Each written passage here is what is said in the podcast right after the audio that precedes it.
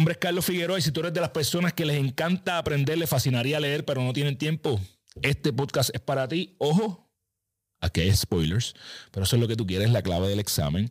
Eh, lo único que yo te pido a cambio del resumen que te voy a dar ahora es que, por favor, si me estás escuchando a través de Apple, Spotify, regálame cinco estrellas, dame un, review ahí para que más personas se enteren de lo que estamos haciendo y no te vayas de YouTube. Un segundo te va a tomar. Suscríbete al canal y comparte este libro con alguien que pueda beneficiarse de él. El libro que traigo hoy, nada más y nada menos, es el libro que tú quieres leer si quieres llegar a los 100 años. Tienes que aprender de esta persona y se llama The Book of Charlie, ¿verdad? Es eh, el libro de Charlie. No lo hay en español, es un libro que es en inglés. Eh, mano, esto es un libro que realmente debería ser una película.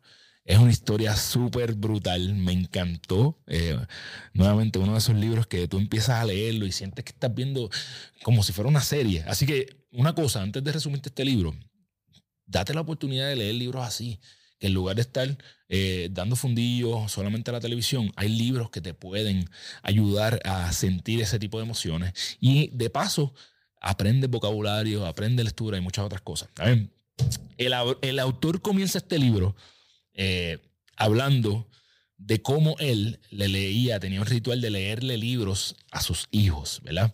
Y que se sentaba en el pasillo con un flashlight, ¿verdad? Con una linterna y hacía todo este ambiente para contarle cuentos a sus hijos, ¿verdad? Y que, eh, ¿verdad? Él, pensaba que eventualmente ese ritual se iba a acabar, ¿verdad? Porque sus hijos se van a ir a la universidad, se van a casar, etcétera, y que eventualmente eso se iba a acabar. El autor es un eh, reportero, ¿verdad? Del Washington Post, y cuando sus hijos se enteraron que él era como un escritor, le pidieron a papá que escribiera un libro para ellos, ¿verdad? Y este es el libro que él dice que le escribió a sus hijos.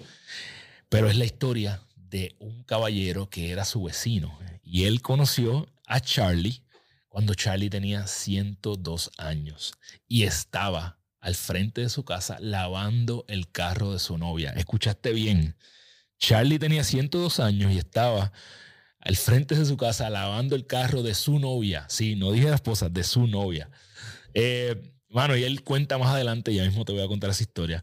Pero a mí me encanta cómo es que este caballero combina la vida de Charlie con toda la historia que pasó en Kansas City, Missouri, y el impacto que tuvo esta ciudad en los Estados Unidos. Eh, literalmente Charlie vivió la mitad de la historia de Estados Unidos, básicamente, ¿verdad? Entonces, ¿cómo es que muchas de las cosas impactantes a través de este siglo y pico que él vivió eh, están atadas de una forma u otra a Charlie? Charlie nació antes de que Chrysler, El creador de los vehículos Chrysler, hiciera su primer auto y vivió hasta ver el edificio Chrysler convertirse en un ícono histórico de Nueva York. O sea, este tipo, antes de que Chrysler hiciera su primer carro, él nació y logró ver toda esta evolución hasta que Chrysler no solamente es un edificio eh, de la compañía gigante, sino que se convirtió en algo histórico, ¿verdad? Y eso te da la perspectiva de todo lo que vivió Charlie. Eh, él dice que su vida fue estoica, aunque Charlie no estudió filosofía, ¿verdad? Y que básicamente tú no puedes controlar mucho de lo que te pasa en la vida, simplemente puedes controlar cómo vas a reaccionar a ello. Eh, la vida de Charlie va desde la Primera Guerra Mundial hasta el 2014. ¿okay? Una de las primeras cosas que le sucede a Charlie es la muerte trágica de su papá. Eh, no, no, te, no, te, lo quiero contar tan gráfico, pero esto era en los momentos donde los elevadores no son como los que tenemos ahora y básicamente el papá de Charlie, Charlie fue a trabajar un día con su papá y cuando fueron a tomar el ascensor, eh, el papá de Charlie se pinchó en, el ascensor y básicamente se, desmembró su cuerpo por la mitad. Así que, y se cayó la mitad del cuerpo. Anyways, you get the point, ¿verdad? So, él te está contando cómo Charlie le pasa todo esto. Y, ¿verdad? Eh, él habla de cómo Charlie, ¿verdad? Ya a esta edad de ciento y pico de años, contaba la historia de su papá, pero nunca la contó desde la perspectiva de, ay, ¿por qué me pasó esto a mí? Sino que la contó como una historia, como lo que era, ¿verdad? Y siguió adelante con su vida. Y esto nos ata al, al libro que dimos la semana pasada, ¿verdad? De que las cosas no te pasan a ti, sino que pasan para ti, ¿verdad? Y esto suena loco, pero desde ese punto en adelante muchas cosas sucedieron en la vida de Charlie. Él se convirtió en el hombre de la casa y te da, eh, el autor te da un trasfondo combinando eh, toda esta vida de Charlie con la, el estilo, ¿verdad? De Víctor Frankl, ¿verdad? Que es eh, un psicólogo súper conocido, si no sabes quién es, el autor de, A Man's Search for Meaning, ¿verdad? El hombre en busca de sentido. Y el, autor dice, ¿cómo es que Víctor Frankl decía que el tomar decisiones eh, en estos momentos difíciles puede impactar la manera en que tú superas o no un trauma? Es bien importante esa toma de decisión de que tú vas a seguir adelante. Eh, y Charlie, cuando su papá murió, una de las cosas que decidió fue que él iba a dormir afuera por un año. Dormir afuera, entiéndase, ¿verdad? En, en el balcón eh, de su casa, ¿verdad? Y lo loco de esto es que él cuenta cómo es que su mamá le dijo, ok. Y ahí empieza a hablarte del impacto que tuvo la madre de Charlie también en él, ¿verdad? En esa, en esa libertad de toma de decisiones, algo bien importante que yo pienso que eh, mi mamá también hizo conmigo y algo que yo eh, estoy buscando hacer con mis hijos es que entiendan la importancia de la toma de decisiones. En estos momentos, obviamente, es una toma de decisiones más pequeña, eh, porque son niños de 4, 3 años, pero la toma de decisiones en, esto, en este tiempo son de, eh, hermano, ¿te quieres poner esta ropa o esta ropa, estos zapatos o estos zapatos, ¿verdad? Este juguete o este juguete, pero yo creo que es importante hacer énfasis en eso porque nos, impacta a lo largo de nuestras vidas. Eh, esa decisión, como dije, impactó y, la confianza de su mamá impactó muchas otras cosas que Charlie hizo a través de su vida, que ya mismo te vas a enterar.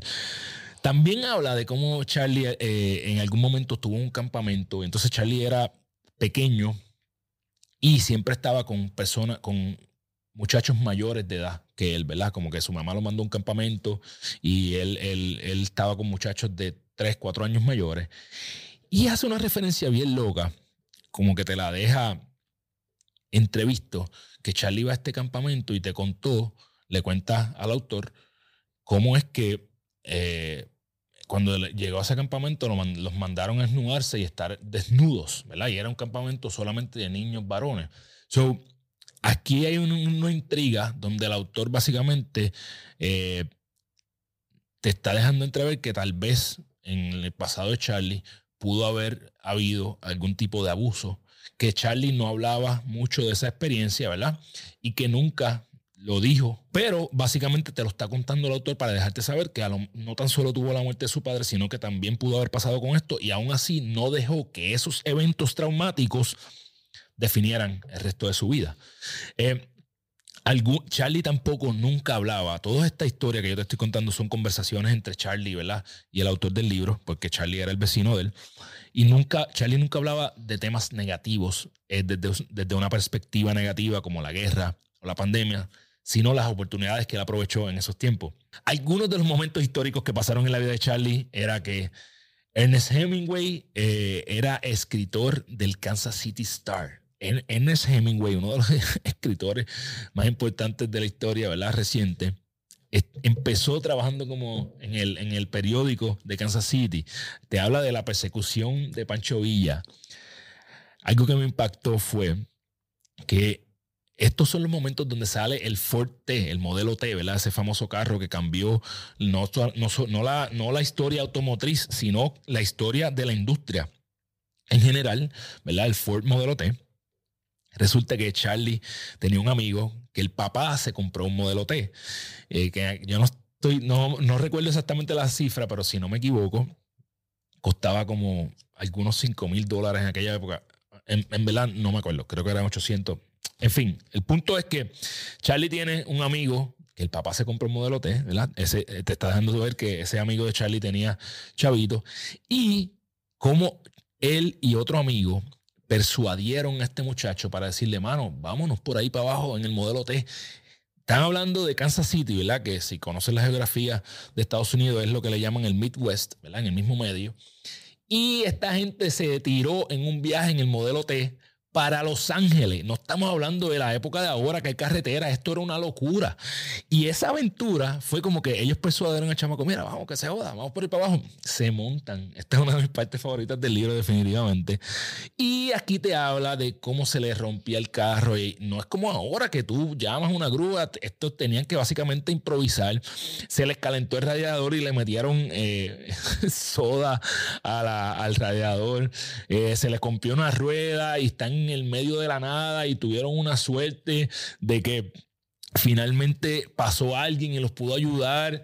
Eh, durmieron en, en, ¿cómo se llama? En comunidades de nativos americanos. Tuvieron que, entonces, al final, ¿verdad? Ellos iban con una cierta cantidad de dinero y mientras iban este viaje, no es un viaje de, estamos hablando de un viaje de verano, ¿verdad? En verano, como que se fueron un verano, le dijeron a su, al, al, papá del muchacho que iban y que a buscar trabajo y lo que iban era aventurar por ahí, pero literalmente tenían que ir un par de días, trabajar en lo que encontraran de camino para poder seguir teniendo chavos, para seguir adelante.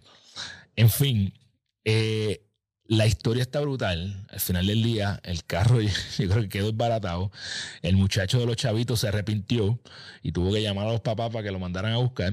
Pero Charlie, no, no es como ahora que tú coges el celular y llamas y te vienen a buscar. Estamos hablando en 1920 para allá abajo. Entonces, él tuvo que, con el otro pana, ir brincando de tren en tren. Tú sabes, como tú ves las películas que, los, pillos eh, y, los, y los aventureros se montan los trenes, pues Charlie literalmente tuvo que ir haciendo esto. Y en medio de toda esta historia, te habla de las huelgas que hubo en aquellos momentos provocadas por Rockefeller. Eh, te habla de cómo eh, esa huelga hicieron que Charlie pudiera entonces trabajar en unos trenes para poder seguir viajando. Se montó en el tren que no era y fue a otro sitio. En fin, es una aventura cabrona y es básicamente la definición de lo que es la vida de este caballero, ¿verdad? Que cada oportunidad que se aparecía, él la tomaba. Cada aventura que aparecía, así fue su vida. Eh, eh, otras cosas históricas que suceden a través de la vida de Charlie es que Charlie, eh, cerca de donde vivía este caballero, también Walt Disney tuvo negocios. Entonces, los orígenes de, de, la vida de, de, este señor tienen unos paralelismos increíbles, ¿verdad? Te habla de Walt Disney, de Hemingway, te habla de la historia del modelo T, cómo el modelo T fue de uno en cada 100 familias a uno en cada 10 familias, es un crecimiento de 800%, una cosa brutal. Eh, habla de racismo, ¿verdad? Un racismo bien marcado y cómo Charlie llegó a ver eh, que lincharon a hombres negros acusados por cosas que no habían hecho. Y, mano, otra cosa que me voló el acceso fue, tú sabes, las tarjetas eh, que uno, las postales, es la palabra correcta, que uno da, que es la marca, hay una marca bien conocida que se llama Hallmark. Pues, ¿cómo es que eh, las tarjetas, la persona que comenzó esto, que de apellido Hall, eh, la estaba vendiendo así en una plaza cerca de donde vivía Charlie. En fin, hay muchas cosas que, que pasaron en esta historia y es fascinante. Finalmente, Charlie es, médico, ¿ok? Él vio que su cuñado, él, en aquel momento el novio de su hermana mayor, era médico y vio cómo este tipo vestía bien y tenía dinero, y eso fue lo que lo inspiró a estudiar medicina. Él solicita en una universidad en Chicago, no lo cogieron y el tipo vino y dijo, ¿sabes qué? No me cogieron, voy para allá. Y se fue a la universidad y se paró al frente de la, oficina del decano y no se fue hasta que lo aceptaron. Eso te vuelve a dar otra, eh, otra señal de lo que es la perseverancia de este caballero, ¿verdad? El grit, de que no se quita encima. Él fue generalista en un principio porque la época en la que él estudiaba medicina no es como ahora, que hay un montón de subespecialidades. Él fue ese generalista y habla de cómo eh, los niños no habían incubadoras como ahora. Habla de cómo los nenes los metían en cajas de zapatos, bien acurrucaídos, ¿verdad? Para mantenerlos calientes. Habla de que eventualmente él se convierte en anestesiólogo. Y una historia que me voló los sesos otra vez es que al principio, eh, para hacer eh, unos tipos de operaciones, no, no, eh, no entiendo que eran las operaciones de corazón, no había como ahora, ¿verdad? Que te ponen unas máquinas y te, y te controlan todo eso, sino que tenían que bajar el flujo sanguíneo. Y te cuentan cómo Charlie se inventó que había una, una piscina de caballos y que él dijo, espérate, si yo pongo agua fría aquí, podemos bajar la temperatura del cuerpo de la persona que están operando lo suficiente para que la sangre básicamente pare, pero que no sea tan frío como que vaya a morir por hipotermia. En fin, este tipo siempre intentaba cosas nuevas y fue un pionero anestesiólogo. Llegó hasta a participar en operaciones de presidentes de Estado porque tenía un amigo que fue eh, eh, médico de Lyndon B. Johnson. Es fascinante la historia de Charlie, pero no estuvo eh, libre de tragedias. Su primera esposa se suicidó. Estuvo soltero muchos años. Después tuvo otro matrimonio donde vio a su segunda esposa morir también. Y su última jeva era igual de aventurera con él, tenía como 20 años menos. Y finalmente esa segunda jeva, esa tercera, la novia a la que le daba el carro, también fue perdiendo su cabeza, ¿verdad? Eh, a través de la demencia, su mente, debo decir. Entonces, eh, él como quiera estuvo ahí hasta los últimos días con ella. Charlie también perdió oportunidades. Y algo importante de recalcar de esto es que Charlie perdió oportunidades de invertir en Aspen, lo que conocemos como Aspen ahora, ¿verdad? Que es uno de los super eh, sitios de millonarios para vacacionar en invierno.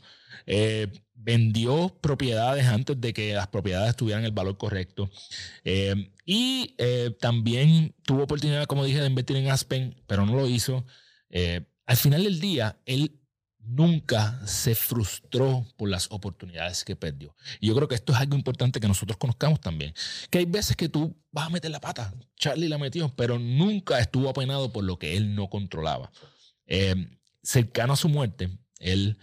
Mamitas y papitos, si tus chicos están enfermos y no quieres hacer largas filas en el pediatra, búscame en Instagram como doctora Wisco. Ahí encontrarás el enlace para hacer una cita de manera virtual ya con 105 años, eh, el tipo se le parte un tobillo, eh, sobrevivió pulmonía, que pulmonía cuando tú tienes esa edad es como que te vas a morir sí o sí.